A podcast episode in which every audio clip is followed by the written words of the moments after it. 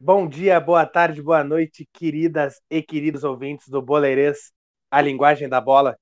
Estamos começando mais um programa para falar sobre uh, a rodada do Campeonato Brasileiro, a 15ª, que teve uma derrota e uma vitória do, da dupla Grenal. Neste final de semana, o Grêmio perdeu para o Santos fora de casa e o Inter venceu o Atlético Paranaense com muito sofrimento neste domingo no estádio Beira-Rio. Temos a mesa completa e vamos começar com os destaques iniciais, arroba Carlos Pacheco, underline 27. Quem não sabe por que ganha, não sabe por que perde. Olha aí, polêmica já no, no, na bancada azul do, do nosso programa, hein? Arroba o Rafael de Abreu, qual o seu destaque inicial? Mesmo quando vence o Internacional consegue estressar o seu torcedor. Quem não aprendeu isso ainda não, não, não é colorado de verdade. Arroba Estevam Peralta, qual o seu destaque? Os três pontos é teu, Marcelo Lomba. É, vou aproveitar que o Estevam já agradeceu aí o Lomba. Eu que tenho criticado muito ele nos últimos programas, né? Vou agradecer a ele, fazer esse meu, esse meu pedido de desculpas para ele e ele nos salvou hoje, nos deu três pontos. Mas é, é o Batata, Batata, pontos... queria, queria dizer só não. Se o goleiro Daniel já estava já tava longe da vaga, agora ele foi para o Japão. Já era, né? Já era do Daniel. Quando, quando ele se firmar, vocês vão ver. Beleza. Então, quando a gente tiver velhinho, de repente a gente vê isso aí. Tá, vamos falar, vamos falar de coisa séria. Vamos falar que o Daniel, titular do Inter, não é coisa séria. Enfim. Uh, vamos começar pelo, pelo Internacional, né? Vamos começar por quem venceu.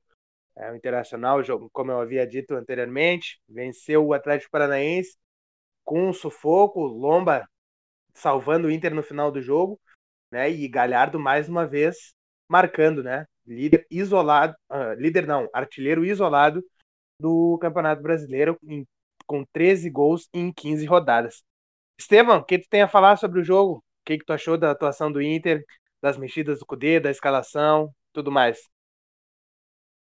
Uh, bom, uh, primeiramente eu queria destacar o lateral Heitor, né, que fez mais uma bela partida. Ele que deu duas assistências, saiu no intervalo, né, por causa que parece que provavelmente sentiu um desgaste. Tava, o pessoal falou que ele estava com gelo na, na perna.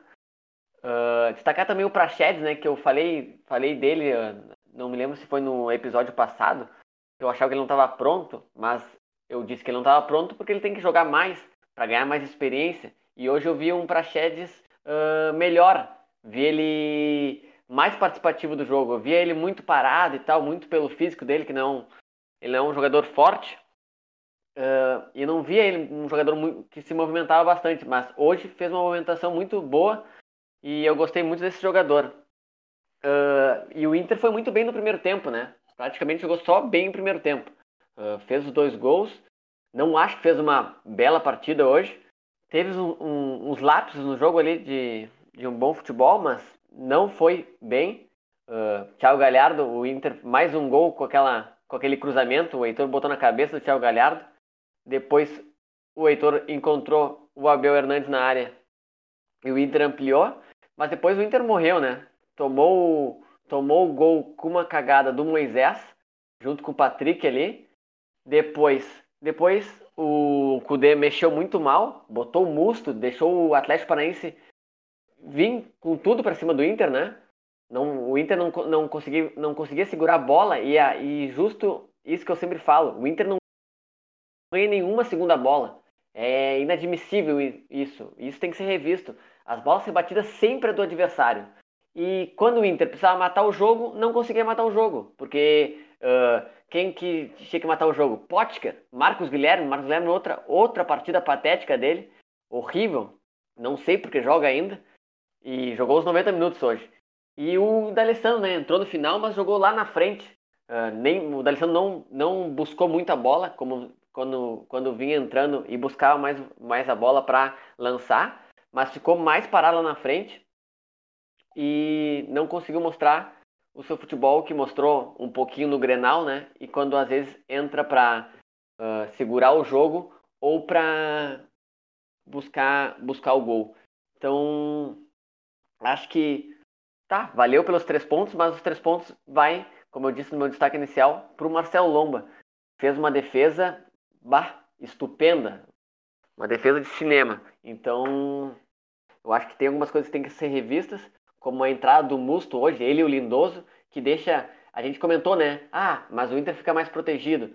Mas igual 2 a 1 um, resultado perigosíssimo. O Inter podia ter tomado o gol no final e a história seria diferente, né?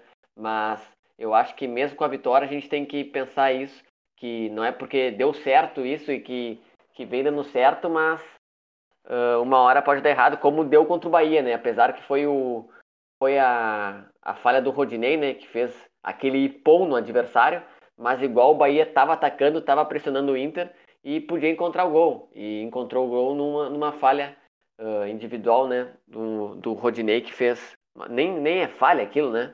Nem, não, não existe palavras para descrever aquilo, mas igual chamou o adversário. Isso que eu não gosto. Eu gosto que o Inter uh, consiga administrar o jogo. E eu não vejo o Inter administrando o jogo tomando pressão. Então, eu acho que é isso. É, uh, eu vou, vou comentar depois um pouquinho sobre, sobre essa tua fala. Se, eu queria saber do Rafa se tem algum destaque que, que tu queira comentar no programa, uh, além dessa fala do, do Estevam.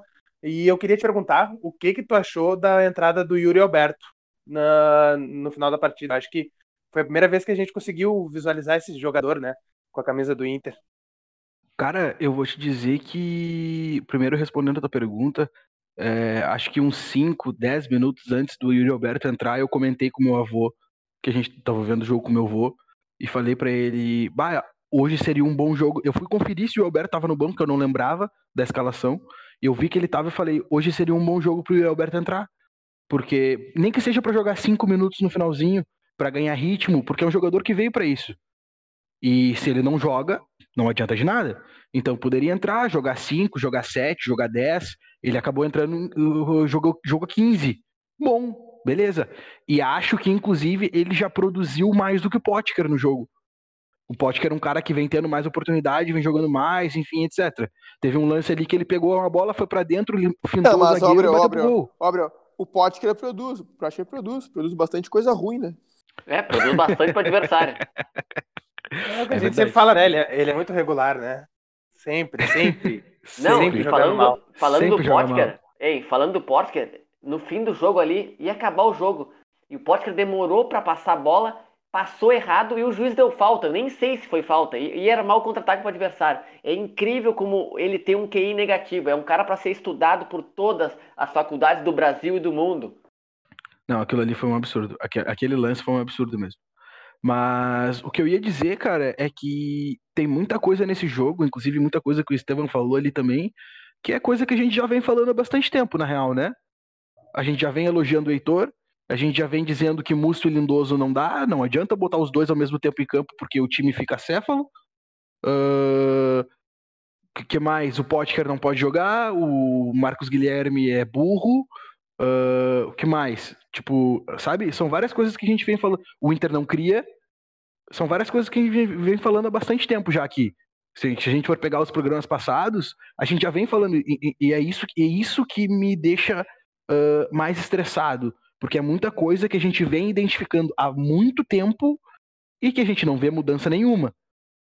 Mas, apesar disso tudo, eu queria destacar uma coisa, destacar um jogador que pode parecer que é que eu tô sendo aproveitador, porque hoje ele fez um gol, mas não é por causa disso. Eu já tinha pensado, eu já tinha pensado nisso antes dele fazer o gol, inclusive, que é o Abel Hernandes.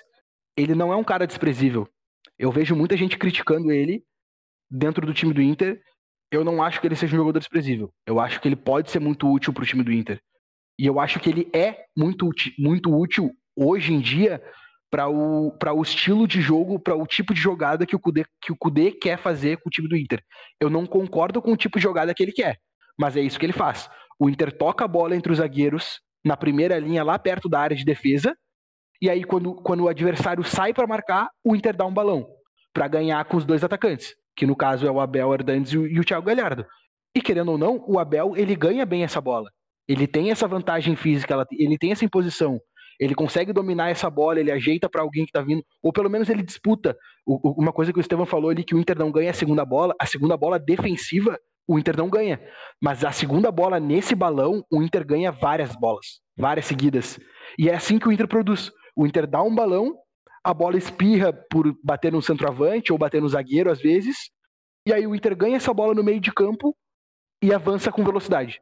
É isso. Esse é o, esse é o jogo do Inter. E para esse jogo, para esse estilo de jogo, o Abel Hernandes serve. Para fazer isso, ele serve. Aí de vez em quando vai sobrar uma bola ou outra dentro da área, ele vai botar pro gol. E é isso. É isso que ele faz. Ele é útil nesse sistema.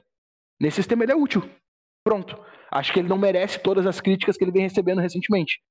Eu, eu não gosto muito quando ele joga do lado do, Abel, do Galhardo, né? Porque, como a gente tem falado aqui também, o Galhardo é, tem que ser a referência, tem que ser o cara que joga mais perto do gol. Né? É, a gente tem é, que aproveitar. Tem, sim, é, tem, tem, realmente tem essa situação. Eu, aí eu concordo contigo, tem essa situação.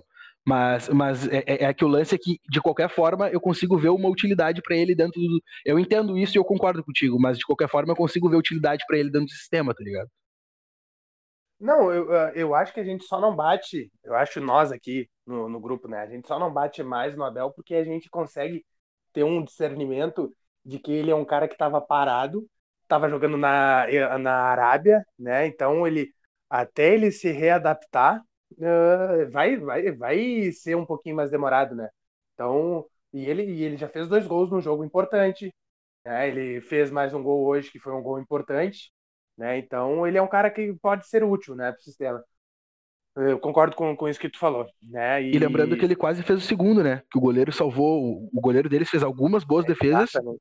e fez uma boa defesa que seria o segundo gol dele. Mas, ah, ô, é... Abreu, não, só comentando que o Abreu falou sobre, sobre esse segundo chute do Abel, mas eu acho que ele errou nesse lance, porque ele devia ter chegado com, batido com a direita. Ele esperou a bola passar para a esquerda e bateu. Se ele bate com a direita, é gol. Mas também, né, eh, muitos jogadores a gente vê no Brasil uh, que só tem uma perna. E eu acho que todos, todo jogador. É, mas aí, aí, aí, aí eu só se pererê. É, era isso que eu ia falar, eu ia, eu ia ressaltar isso. Ah, jogando no Inter e ter uma perna não, não é problema, né?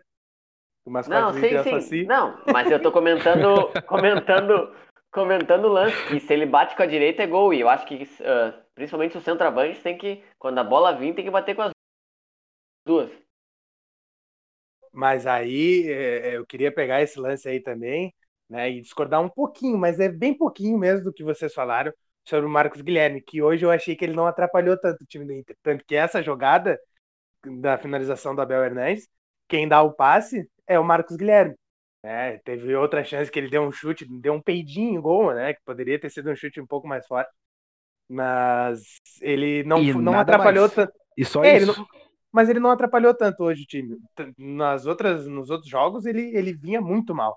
Né? Só, só isso. Eu só queria fazer essa pequena defesa para o Marcos Guilherme nesse, nesse jogo de hoje. Né? Mas eu queria destacar uh, duas, duas coisas da fala do, do Estevam, né, a questão da, dessa segunda bola, eu acho que, que essa situação é, é uma coisa que o Cudê precisa corrigir, porque uh, o Inter está mal treinado, né? Se o Inter não se. Vamos pegar daí, vamos misturar as falas de vocês, né? Do, do Estevam e do Rafa. Se o Inter pega a bola, a segunda bola ofensiva, mas a segunda bola defensiva ele não pega, é porque ele está treinando, né? Pode ser que seja isso, né? Mais uma situação do que outra, né? Ou até mesmo os próprios jogadores são mais ligados para pegar tal situação, tal bola e não pegam a, a, outra, né? Não sei se vocês conseguiram me entender, mas uh, eu acho que isso é uma coisa que precisa ser, treinada porque o Inter ele, ele vive muito nesse, nesse esquema que o Rafa falou do lançamento e tal. Então, segunda bola vai ter toda hora, tanto ofensivamente como defensivamente no Inter, né? Nos jogos do Inter, no caso. E ao contrário do Rafa, eu tava vendo o jogo bem tranquilo, porque eu já, eu já cansei de me estressar. Eu sei que o Inter vai fazer uh, jogos duros, né, difíceis de se ver, né, e torcer por uma vitória. Hoje o Inter uh, aproveitou duas bolas levantadas na área, né? E essa era uma outra coisa que eu queria destacar da, da fala do Estevam. Uh, uma coisa é certa que o Cudê está treinando com o Inter, que é, que, que é o, o cruzamento dos laterais. Né? Porque mais um jogo que tem uh, uma assistência do Heitor, nesse jogo foram duas. Né? Teve uma falta também no, no segundo tempo, uma cabeçada do Galhardo, que o Moisés bateu uma falta lateral. Tanto que na, na falta eu olhei assim, bah, Moisés vai bater essa falta. Ele foi lá metendo a cabeça do Galhardo, o Galhardo quase fez o gol. Aí eu fiquei, ah, ó, isso aí é uma coisa que o Inter tá treinando. Isso é uma coisa que a gente não pode, não pode uh, dizer que não, né? Isso está acontecendo. Bah, eu ia dizer e... que o Moisés faltou esse treino, mas aí tu estragou minha piada. Não, mas o Moisés já tem duas assistências no Brasileirão. ele deu uma assistência contra o Botafogo e qual foi outro jogo? Contra o Teve outro jogo tá, que mas, ele deu uma assistência, acho que contra o Bahia. Mas ele, ele. A gente teve contra, quantos jogos contra no. Contra o São Paulo. No... Contra o São Paulo, Quant... Batata. Quantos São jogos Paulo. no brasileiro a gente teve? Uh, 14? 13? No brasileiro? Não, 14. Mas eu, eu, não tô, eu não tô Ele jogou praticamente que... todos. E ele cruzou sete bolas por jogo. Ele acertou tá. duas no brasileiro tá, inteiro. Vamos fazer um comparativo com, com boa os média, laterais boa anteriores. Média. Os laterais anteriores não acertavam. Entendeu? então, não tô dizendo que os laterais anteriores são bons. Eu tô dizendo que ele é ruim. Não, mas é isso que eu tô dizendo, que o Inter tá treinando isso. O Inter não tinha essa assistência de laterais, não tinha esse, esses cruzamentos de laterais que uh, viravam gols.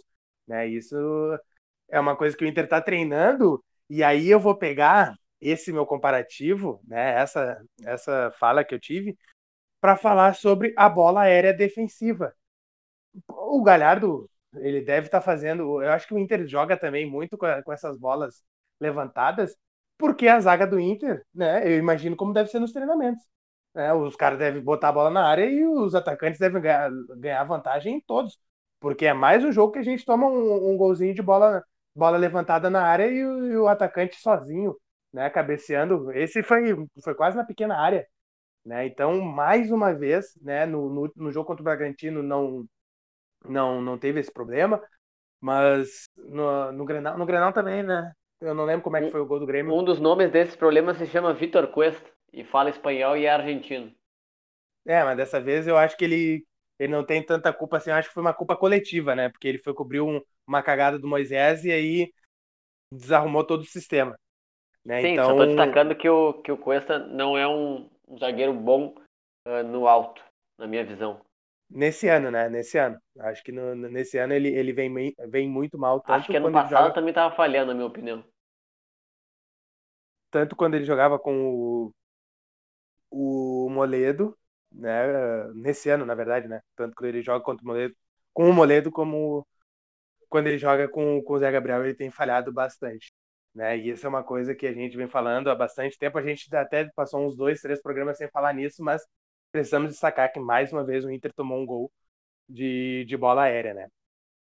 Enfim, então o que interessa são os três pontos para o time do Inter dessa vez. Torcer para o Cudê continuar treinando o time, continuar buscando essa evolução aí. Né? Mas agora vamos falar um pouco sobre o Grêmio, né? O Grêmio que saiu do estado, foi até São Paulo, mais precisamente no litoral paulista, jogar contra a equipe do Santos. E antes de entrar para o jogo, a gente precisa falar sobre isso, né? Uh, que o Santos contratou o Robinho, né? O Robinho pedalada, como eles gostam de chamar lá no Santos, e foi mundialmente conhecido pelas pedaladas, né? Com passagens pela seleção brasileira e tudo mais. Robinho estava sem clube, estava jogando na Turquia e foi contratado agora pelo Santos, clube que ele já teve duas passagens, né? De sucesso em ambas, foi campeão em ambas. Uh, mas o, o, Santos né, até deu um, um, debate bem grande nas redes sociais, né, que em alguns anos, eu acredito que foi no ano passado, eles têm uma postagem sobre a violência contra a mulher, né, e dessa vez eles contratam um jogador que foi condenado na Itália por estupro. Né, então uh, a gente repudia né, essa situação e essa contratação do Santos, né, ficou, fica uma mancha na história da equipe. Uh, mas vamos falar de futebol agora. Né? Vamos falar sobre o jogo entre Santos e Grêmio, um jogo sonolento, Grêmio mal mais uma vez. Né? Eu ouvi também a entrevista do Renato, mas eu queria ouvir primeiro o nosso querido arroba Carlos Pacheco, underline 27, falando sobre o que ele achou do jogo do Grêmio. Olha, mais uma vez o Grêmio não fez um bom jogo, né? O Grêmio, que na minha opinião entrou com uma escalação ruim em campo, né? Uh, principalmente setor de meio campo ali, o, o Grêmio entrou com o Lucas Silva e Tassiano de volantes, né? O Robinho fazendo aquele papel ali que às vezes é um terceiro volante, às vezes é um meio centralizado.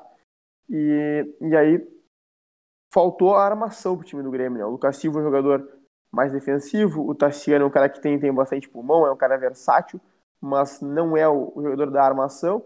O Robinho, que até tem alguma qualidade de armação, às vezes ficava muito avançado e ele não conseguia fazer essa, essa jogada que o Grêmio gosta com o Maicon e com o Darlan e tal.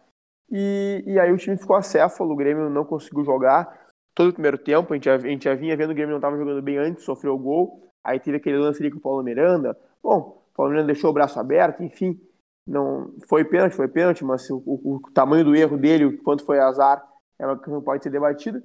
E, e aí, bom, tomamos o gol de pênalti, o Grêmio não estava jogando bem e o Renato não mexeu, o Grêmio continuou não jogando nada até o fim do primeiro tempo, pelo que estava vendo em campo, talvez fosse caso de mexer no primeiro tempo mesmo, porque estava vendo que daí não ia sair nada, mas o Renato não mexeu. Aí no intervalo ele tirou o Robinho para colocar o Isaac, o que tá, ok. Uh, deu o Grêmio mais poder de pisar na área, mas não resolveu o problema da armação. O Grêmio continuou sem armação e continua não sendo capaz de jogar.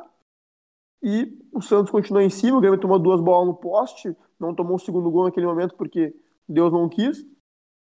Até que só lá pelos 25 do segundo, ou seja, um tempo depois de ter tomado o primeiro gol, que foi cerca dos 20 do primeiro, é que o Renato finalmente fez uma mexida direita, colocou o Michael e colocou o Diogo Barbosa no lugar do Cortez, né? Uma coisa que todo mundo vinha pedindo, porque o Cortez, o, o Diogo Barbosa tá rendendo mais que o Cortez mesmo, né?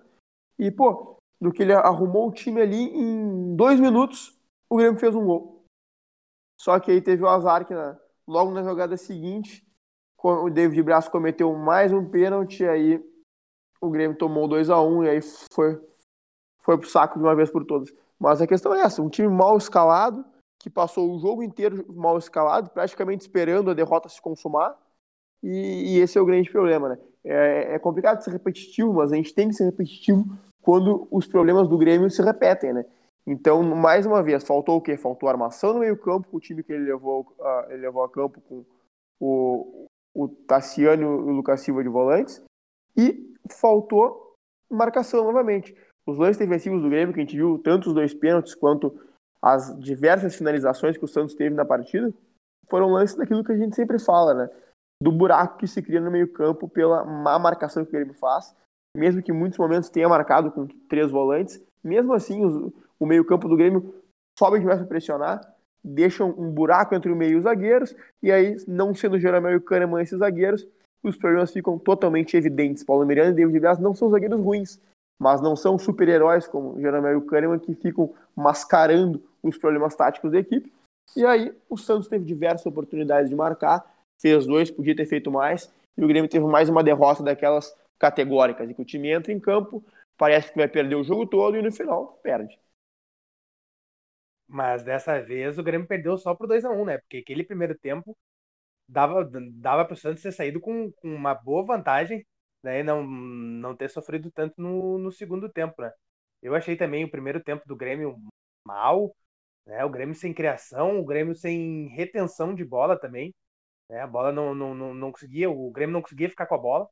Né? O Santos uh, não criou hum, tantas chances de perigo né? Mas levou mais perigo ao, ao, gol do Grêmio do que o Grêmio ao gol do Santos, né? E, e no primeiro tempo poderia ter, ter saído com, com, com uma vantagem um pouquinho maior no, no, no placar.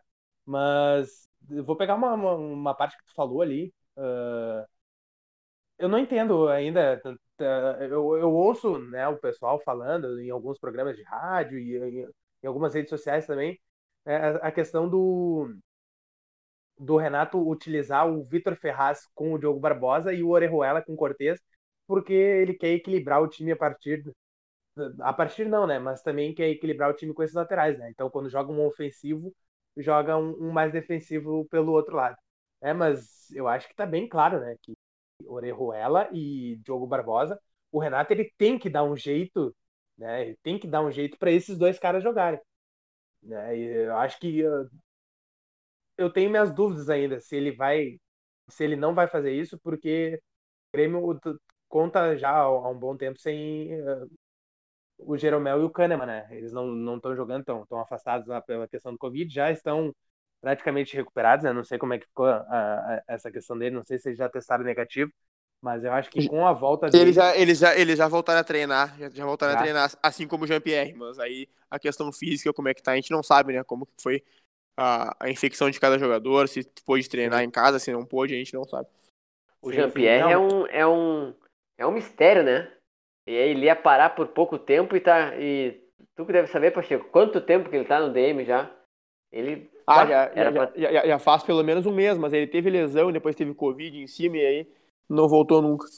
E tem Eu a questão repito, do né? pai dele também, né? Que o ah, pai sim, dele sim. tava bem mal.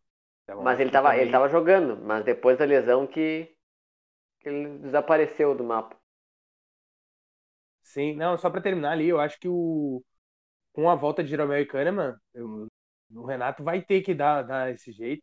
Eu acho que ele vai colocar o Orejuela e o, e o Diogo Barbosa para jogar. Eu acho que ele começou com o Cortez hoje só por causa do Marinho, né? Que o Marinho, eu até estava comentando em outro grupo, o Marinho, ele é o segundo melhor jogador do Brasileirão, né?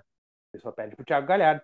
Então, o Diogo Barbosa que uh, tem a, a, parte defensiva um pouquinho uh, não não pior assim, mas o, o, o Cortez ele já mostrou no Grêmio que ele que defensivamente ele vai ele vai bem, né? Então acho que por, por isso que ele colocou o, o Cortez hoje no jogo e não começou com o Diogo Barbosa, mas é bem isso, na primeira jogada que ele teve e o Maicon também, né? O Maicon entrou e deu uma leve melhorada no time, né? Mas eu não entendi também a, a, essa substituição, porque o Lucas Silva estava bem no jogo, era um, um cara que eu, eu acho que com, com esse novo com esse novo esquema que o Grêmio tem jogado, ele, ele foi um cara que cresceu bastante, né, de produção. Ele tá, tá protegendo bem a zaga até, até de certa forma bem, né? E, e com a bola no pé ele melhorou, né? Que ele é, ele é um cara que se notabilizou com isso. No, naquele Cruzeiro que quando ele quando ele foi lançado, né, ele fazia muitos gols, estava sempre participando das jogadas de ataque né? Então acho que agora com esse novo esquema, além de proteger a zaga relativamente bem, como ele, como ele tem feito, ele ele cresceu também com a bola no pé. Hoje já, já deu alguns chutes perigosos, né? Já, já participou mais da criação de jogadas do Grêmio. Né? E, e no, no, segundo tempo o Renato foi lá, quando fez as mexidas, tirou ele ao invés do, do Tassiano, que era um cara que também estava praticamente negociado com o Santos, né? E, e hoje vir, foi titular na à frente até do Darlan, né, que era um guri que estava tendo uma sequência. Então, eh, depois ouvindo a, a, entrevista do Renato, eu, eu também não, não consegui entender alguns pontos. Eu achei que, que é, ele vai, vai, vai bem ao encontro daquilo que tu falou no teu destaque inicial, Ele não sabe como é que é, não sabe porque ganha, não sabe porque perde também. Pois é. Então, eu acho, eu acho que o Grêmio, ele, ele tá muito, muito assim nesse ano. Né? O Grêmio está mal treinado. Está mal treinado e ganha com, com algumas boas jogadas, uh, algumas boas jogadas individuais, né? um bom momento de Alisson e PP, daqui a pouco sai uma jogada. Né? Então, eu tenho, eu tenho uma, uma preocupação, né? Eu vou dizer preocupação porque é, o nosso programa atinge os dois públicos, né? Mas tu, tu tem uma felicidade, tem uma esperança. Exato, eu, eu acho que o Grêmio precisa melhorar essas questões para de novo, volto a falar, né? Para pensar. Mas não precisa melhorar contra o Inter, né? É, que contra não, o Inter. Contra, contra o Inter tem... não fazem. Contra o Inter é, é isso que eu ia falar. Só o Inter não ganha do Grêmio. O Inter se caga também, né? Não é só, não é só méritos do, do, do Grêmio. O Inter, com, com esse time do Cudê, o Inter se caga quando, quando vê o time do Grêmio do outro lado, né? Então tem, tem tudo isso. Mas o Grêmio preocupa para as fases finais.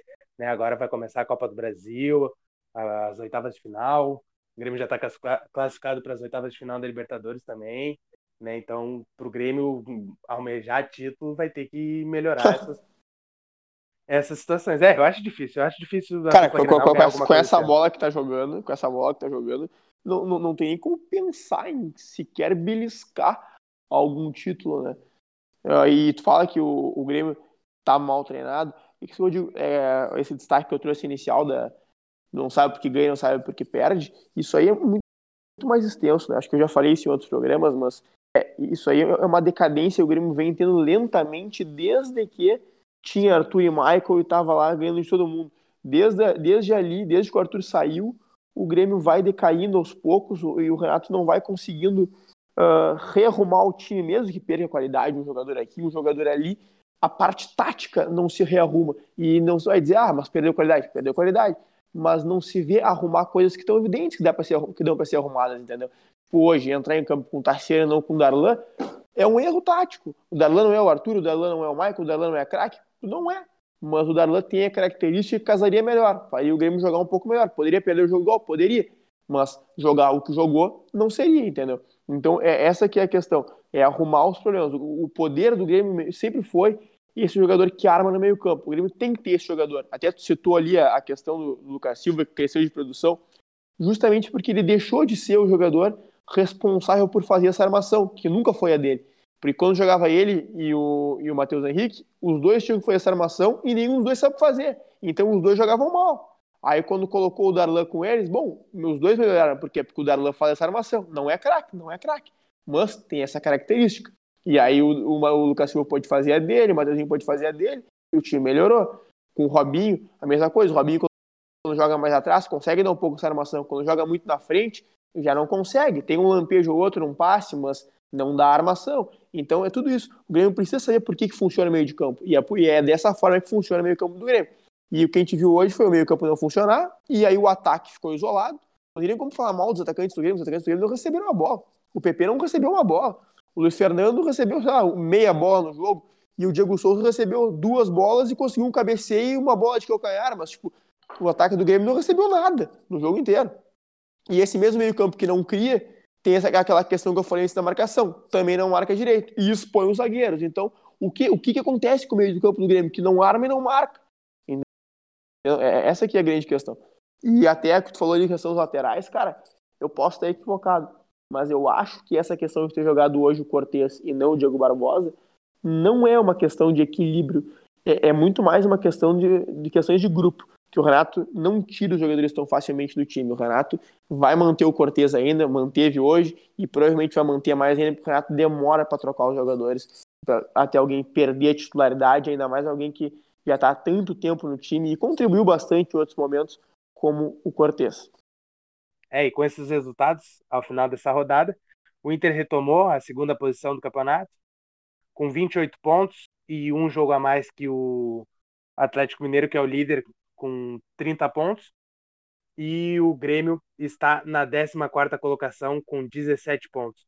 Um destaque para o Campeonato Brasileiro Série A é o Corinthians, que é o primeiro time da zona de rebaixamento. Dessa vez perdeu para o Ceará por 2 a 1 e tá bem mal, jogando uma bolinha medíocre, né? Um, tá, tá feia a coisa lá, lá pelo lado da, da equipe paulista. E um destaque da Série B é o Cruzeiro, que entrou na rodada como vice-lanterna, jogou contra o Lanterna Oeste e eles empataram em 0 a 0 e esse jogo decretou a demissão do técnico Ney Franco, que a gente avisou aqui que é um técnico que não vinha fazendo bons trabalhos e só seguiu a lógica no Cruzeiro, não conseguiu fazer esse time jogar e também uh, e acabou sendo demitido né? E agora esperar para ver quem o, o, Cruzeiro vai contratar, quem vai querer assumir essa bronca, né? Porque o Cruzeiro é praticamente impossível que suba para a Série A do ano que vem, mas ele precisa sair da zona de rebaixamento para a Série C, né? E vai ser um, uma mancha ainda maior na história do clube, uh, do clube mineiro. E vamos falar agora, por último, né, sobre a seleção brasileira que jogou nessa sexta-feira nessa última sexta-feira contra a Bolívia, goleou por 5 a 0. Joga nessa próxima terça-feira contra o Peru, fora de casa. É, e vocês viram o jogo, alguns destaques? O que, que vocês têm para falar aí? Não, um destaque rápido aqui só, comentar que a seleção, embora o adversário fosse fraco, a Bolívia, que nem sequer estava com o seu time completo, né? Uh, mas o Brasil jogou bem em relação a si mesmo, o Brasil jogou bem, então isso é positivo. E a seleção fez mais ou menos um pouco daquilo que a gente tinha falado no programa que a gente projetou a seleção, né? Uh, jogou com um sistema ali com três jogadores no meio, uh, o, o Casemiro juntamente com o Douglas Luiz, né? Como volantes mais fixos, o Coutinho às vezes sendo um terceiro volante, às vezes circulando na zona do meio ali, mas pisando bastante na área, com os espaços que o Firmino abria com essa movimentação. Ele não vinha buscar tanto, mas lateralmente ele se movimentava abrindo algum espaço. O Neymar com liberdade para ir para dentro. O, o Everton estava mais preso na direita para dar mais amplitude. O Douglas, assim, o Danilo vinha mais para dentro, lateral direito, né? E pela esquerda, com a entrada do Neymar, o, o Lodge passava bastante na ponta, fazendo bastante jogadas de efeito pelo lado esquerdo. E a seleção fez um bom jogo dessa maneira, muito como a gente tinha falado aqui no Boleiras. É claro que foi contra uma equipe que leva pau para todo mundo na, nas eliminatórias, mas a gente tem que destacar esse bom resultado. Vamos ver o que, que a seleção vai mostrar nesse próximo jogo, nesta terça-feira, como havia falado anteriormente, contra o Peru fora de casa. E não, na próxima rodada. Do... Não, não, fala mal dos meninos do Evo Morales, meu. Calma. é, tá feia a coisa lá pro, pro lado da Bolívia, que dessa vez não tem nem Marcelo Moreno, né? Tá aqui brigando. Ou tem. Eu não sei se ele foi convocado. Não, não, não tem. Só, é, só, só o Cruzeiro para aguentar Marcelo Moreno. Ah, Marcelo Moreno era bom, cara. Era é. melhor que, era melhor que o Barcos, mas isso é assunto para um sim, programa sim, inteiro. Também... Eu convenci a torcida ah. do Grêmio disso. Já tá velho. então tá, nessa próxima rodada do Brasileirão, né, mesmo tendo jogo da seleção brasileira na terça-feira, tem jogo do Campeonato Brasileiro. Né, o, o Grêmio recebe o Botafogo na Arena e o Inter sai para jogar contra o Sport Recife. Tá certo? Espero que tenham gostado desse nosso programa. Sigam a gente lá no arroba e até o próximo programa. Tchau!